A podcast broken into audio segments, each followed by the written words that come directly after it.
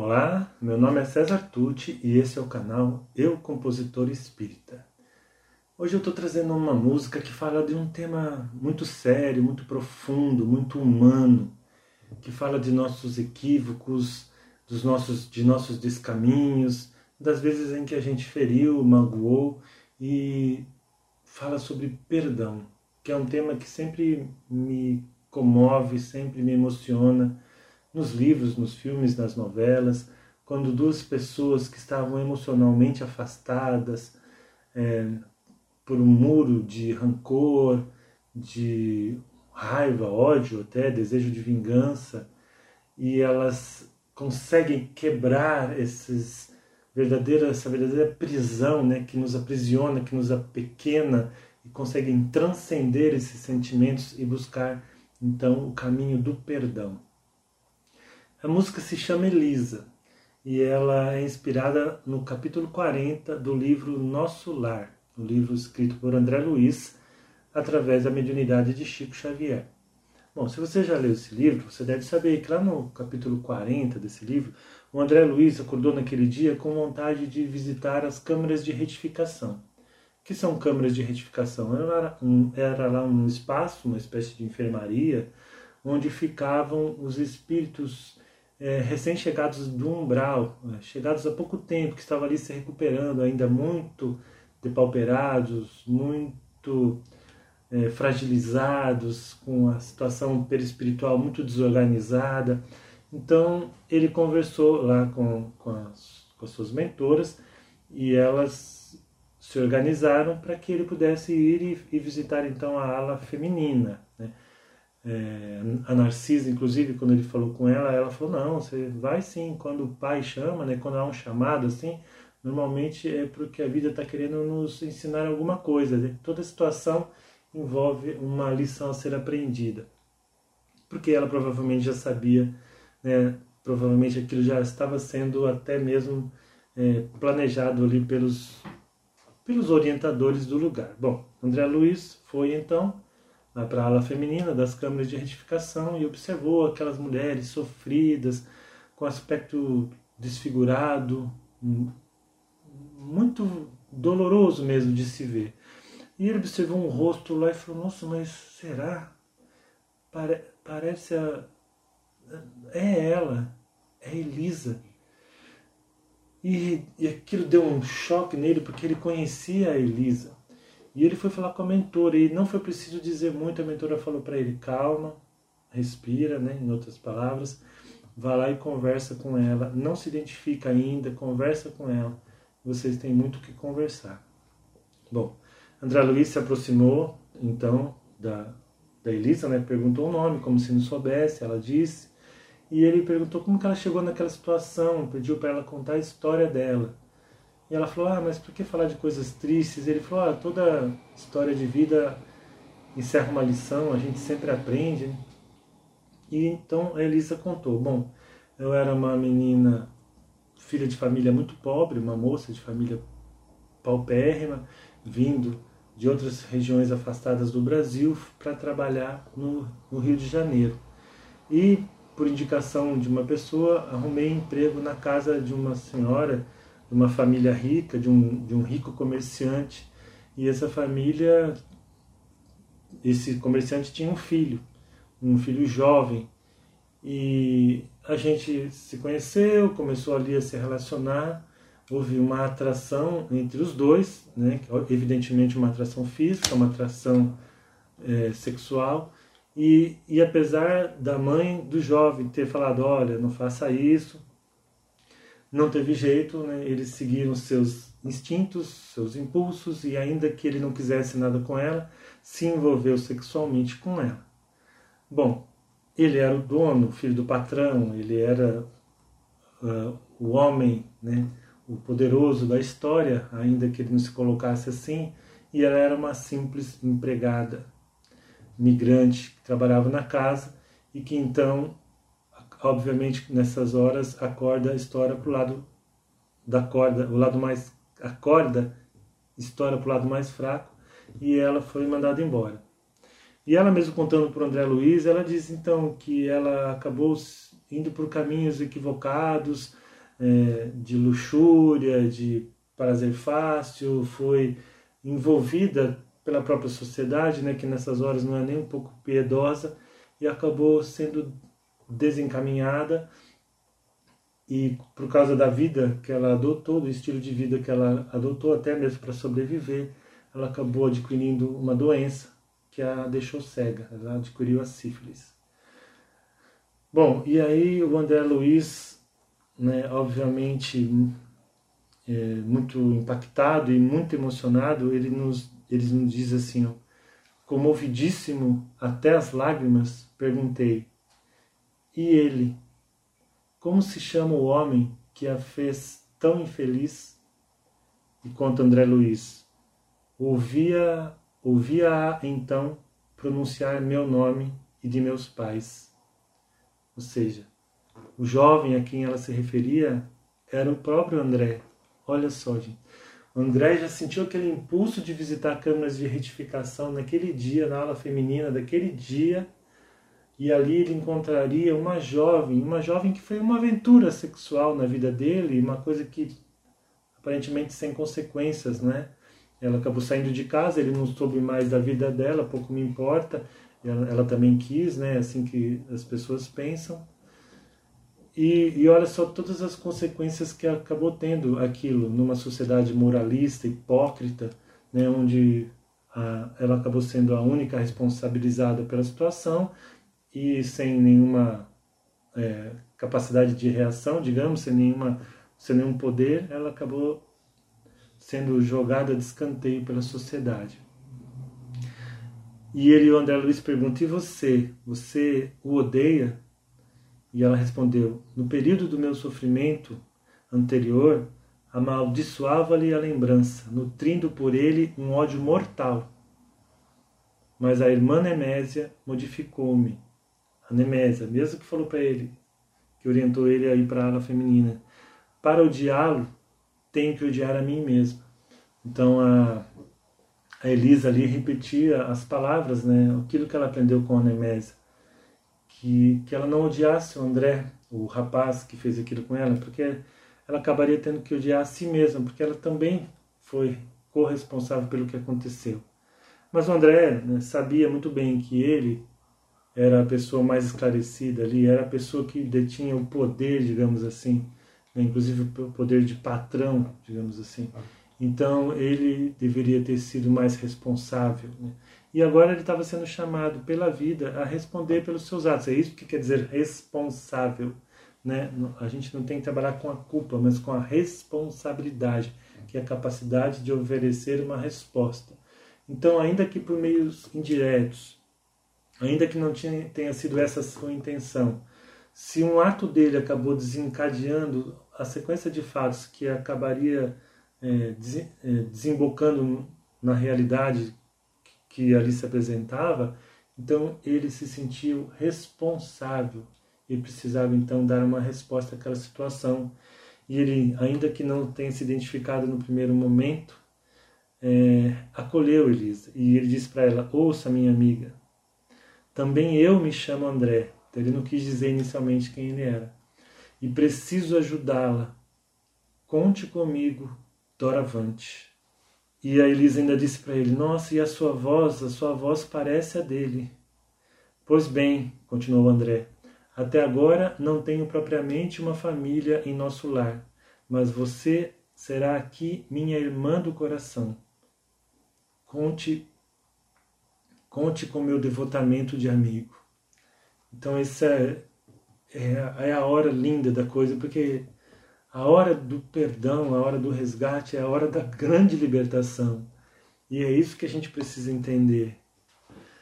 É, quando duas pessoas se perdoam, na verdade elas estão se, li, se liberando, elas estão se tornando mais livres. Às vezes a pessoa, a gente vê isso nas reuniões de desobsessão, nos livros do Emílio Miranda, nos livros do, do da Ivone, do próprio Chico, eu esqueci o nome, do Manuel Filomeno de Miranda, aqueles casos de ódios que atravessam vidas, a pessoa ela se apega ao seu ódio, à sua raiva, à sua mágoa, e ela acha então que ela está se vingando, que ela está castigando o outro, quando na verdade, embora isso seja parcialmente verdade, mas na verdade ela está se aprisionando, ela está definhando, ela está se apequenando. E no momento em que os corações se abrem para o perdão, então eles se agigantam. É, eu fiquei meditando um pouco sobre esse tema, sobre o perdão, e no livro A Boa Nova, que eu estou aqui com a versão eletrônica dele, é muito bom, é muito bacana você ler as, as lições. É como se fosse, eu falo que são os bastidores né, da, da vida de Jesus aqui, que é um grande privilégio a gente ter. Nesse caso aqui é pela escrita do irmão do Humberto de Campos, né, do irmão X. Então ele relata os diálogos que Jesus tinha com seus apóstolos e com o povo, com as pessoas com quem ele se relacionava. E quando ele fala sobre, no capítulo que chama Pecado e Punição, se não me engano é o capítulo 13, ele fala sobre as criaturas humanas, que Deus distribui igualmente a todas elas o seu quinhão de luz. Por isso que Jesus dizia: Vós sois deuses, vós sois a luz do mundo. Mas ele explica aqui, ó, as criaturas transviadas são as que não souberam entrar na posse do seu quinhão divino, permutando-a, permutando-o ou seja, trocando né, pela satisfação dos seus caprichos, no desregramento ou no abuso, na egolatria ou no, no crime, pagando alto preço pelas suas decisões voluntárias. Examinada a situação por esse prisma, temos que reconhecer no mundo uma vasta escola de regeneração, onde todas as criaturas se reabilitam da traição aos seus próprios deveres a terra, portanto, pode ser tida como um grande hospital, em que o pecado é a doença de todos. O Evangelho, no entanto, traz ao homem enfermo o remédio eficaz para que todas as estradas se transformem em suave caminho de redenção.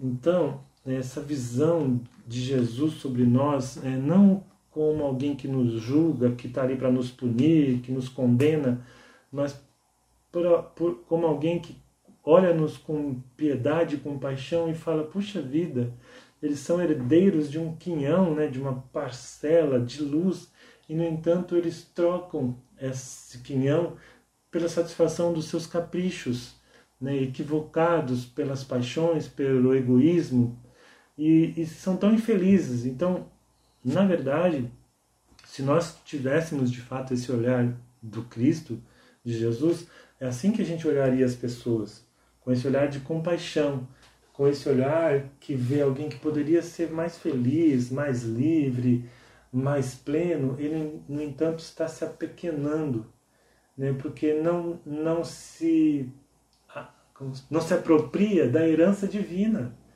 Né? Equivocado, se engana, tenta se satisfazer ali o seu ego, pura e simplesmente, os seus caprichos, e, e deixa de ter contato com o lado grandioso da criação, é, abraçando então o que Jesus chama aqui do quinhão de luz como uma espécie de herança que todos nós recebemos, mas que fica meio que é, escondida enquanto a gente não amplia a nossa consciência, não se diz, não se despe do orgulho, do egoísmo, que são os grandes é, obstáculos a que a gente tenha contato com esse divino quinhão. Então a lição do perdão é antes de tudo uma lição de empatia e de compaixão, de a gente entender que todos nós já passamos por momentos assim de equívoco, momentos em que nós renunciamos a essa herança divina, digamos assim, e nos apegamos à pequenez das, da egolatria, do egoísmo, do orgulho. Bom, então é sobre isso que fala a música. Agora eu vou ler a letra aqui para vocês, para que vocês é, tenham conhecimento de como eu resolvi abordar aqui, né? Dei uma fantasiada, imaginando o diálogo entre eles. É muito gostoso fazer isso. O trabalho de criação tem essa delícia, né? De você dar asas à imaginação, ainda que você nesse caso tem que estar limitado aos fatos, digamos assim, aos fatos relatados no livro, não deixa de ser fatos. Então é, é muito gostoso. Elisa. Então aqui eu fiz imaginando o André cantando essa música para Elisa. Deixa eu te contar que amanheceu, e os meus olhos doravante serão teus. Toda luz que possa clarear cinzas e sombras que eu plantei sem me tocar na tua vida, quando eu ainda não me importava com as leis da vida. No vendaval das ilusões, o fogo da paixão que um dia ardeu em nós. Então aqui lembrem que ela estava cega. Então é como se André dissesse: Bom, a partir de agora eu vou te emprestar meus olhos. E nós vamos iluminar aquilo que, que foi sombra até então. Uma sombra que eu também acabei plantando na sua vida, mesmo sem que eu quisesse isso inicialmente, sem que eu intencionasse isso porque eu não me importava com as leis da vida, ou seja, não, não conhecia ainda, ou não, ou não me importava com as leis naturais. Então eu agia ao sabor daquilo que só interessava a mim, como a gente acabou de falar, né? E, é, sobre a pessoa que se baseia pelo egoísmo e pelo orgulho. No vendaval das ilusões, o fogo das paixões, o fogo da paixão que um dia deu em nós. Eu, eu queria fazer uma música que tratasse da coisa do humano, sabe? que falasse dessas coisas que a gente sente, que, que é um drama na vida de tanta gente, essa coisa da afetividade, do, da sexualidade, das ilusões, da paixão, que, que movimenta tanto o nosso lado emocional e que estava presente ali, que por ser um romance espírita, né, tem aquele jeito de falar tudo bonitinho ali, mas o que está ali é isso, né? Duas pessoas que se envolveram, que tiveram intimidade, que, que, que se envolveram sexualmente e que acabaram é, uma ferindo o sentimento da outra, no caso André ferindo os sentimentos da moça, ou causando ali uma série de dissabores, sem muitas vezes nem se dar conta das consequências que aquilo teria no futuro. Deixa-te apoiar nos braços meus, e os meus passos hão de conduzir os teus. Então, eu já te emprestei meus olhos, agora também quero te emprestar meus braços e minhas pernas, né? Porque ela está muito fragilizada. Por novos caminhos a trilhar, sol da verdade que começa a iluminar. Então é, é bonito isso porque agora a gente vai caminhar juntos de novo, mas juntos por um novo caminho, um caminho não mais das ilusões, mas um caminho iluminado pelo sol da verdade. E eu me lembro lá em Sacramento tem escrita numa parede uma frase de Eurípides Barçanufo que é poderoso é o sol da verdade. Foi da onde eu tirei essa ideia. Então, o sol da verdade que começa a iluminar as nossas vidas, velhas feridas, busquemos juntos outras saídas, abrindo ao verdadeiro amor o pensamento renovado e transformador. Então, sabe, não é fugir, não é fingir que não aconteceu. Sim, é encarar. Aliás, a gente já, já falou aqui, para que eu possa trabalhar meu lado sombra, eu preciso encará-lo, admitir que ele existe. Se eu não admito que algo existe, como é que eu vou tratar daquilo? Então, sim, nós vamos tratar as feridas, as coisas que não, a gente não, que não foi legal, mas juntos agora buscando outras saídas, não mais a saída egoística, não mais a saída irresponsável, não mais a saída apenas das sensações, mas a saída da fraternidade, né, do amor verdadeiro entre, entre as criaturas. Abrindo ao verdadeiro amor o pensamento renovado e transformador. Então, abrindo o pensamento ao verdadeiro amor. Então, um pensamento que é renovado, que passa a ser então transformador de toda essa situação, como diz a famosa frase: o amor cobre uma multidão de pecados. E aí André diz: Ah, me perdoa, Elisa. Não foi em vão que eu te encontrei aqui. E não foi em vão mesmo, não foi em vão que ele teve vontade de ir. Não foi em vão que ela foi para nosso lar, quando recolhida. Não foi em vão que ele sentiu vontade de visitá-la. Não foi em vão que ele foi justamente onde ela estava, no leito dela. Né? E se puder, confia. Agora eu sei Quero ajudar-te a ser feliz. E por que se puder? Porque lembra, ele ainda não tinha se revelado como o André da história. Mas uma hora ele ia ter que falar. Então ele já está dizendo aqui, ó, se puder, eu sei que eu pisei na bola, mas confie em mim, porque agora eu sei. Eu sei que a vida tem agora as leis naturais, que existe uma lei de amor que rege todas as coisas, que nós somos responsáveis por aqueles que cativamos, como diz lá no Pequeno Príncipe, que nós somos responsáveis pelas feridas emocionais que nós causamos nas pessoas através dos nossos relacionamentos. Então agora eu sei, eu quero ajudar-te a ser feliz. Não chora mais, Elisa. Quem cultivou espinhos vai mudar. Notem que ele não diz já mudou.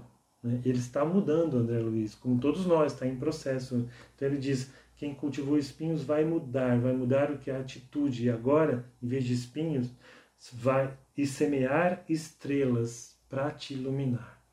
Olha que bonito. Então, em vez de espinhos, eu agora vou cultivar, semear estrelas, estrelas que lancem luz sobre o teu caminho e, e te iluminem também, Elisa, a partir de agora.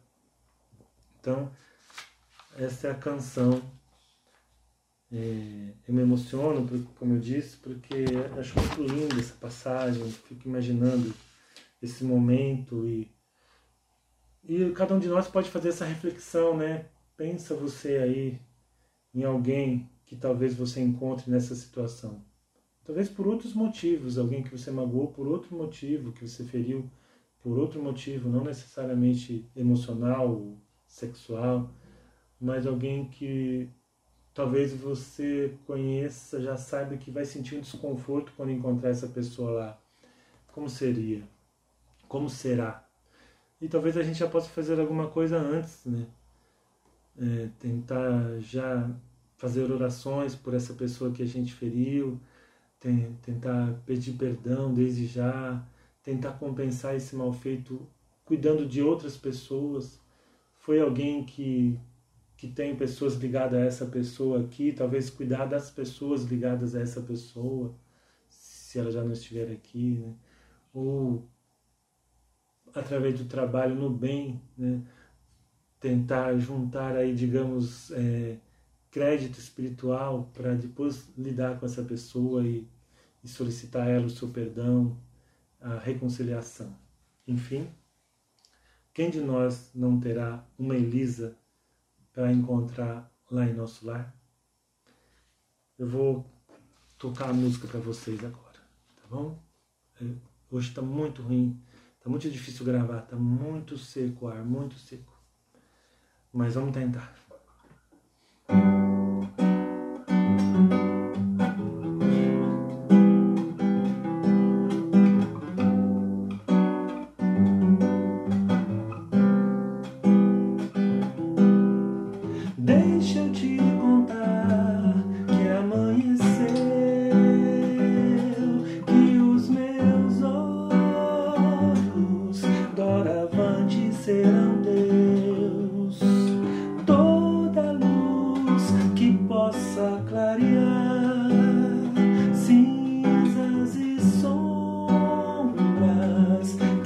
Pensamento renovado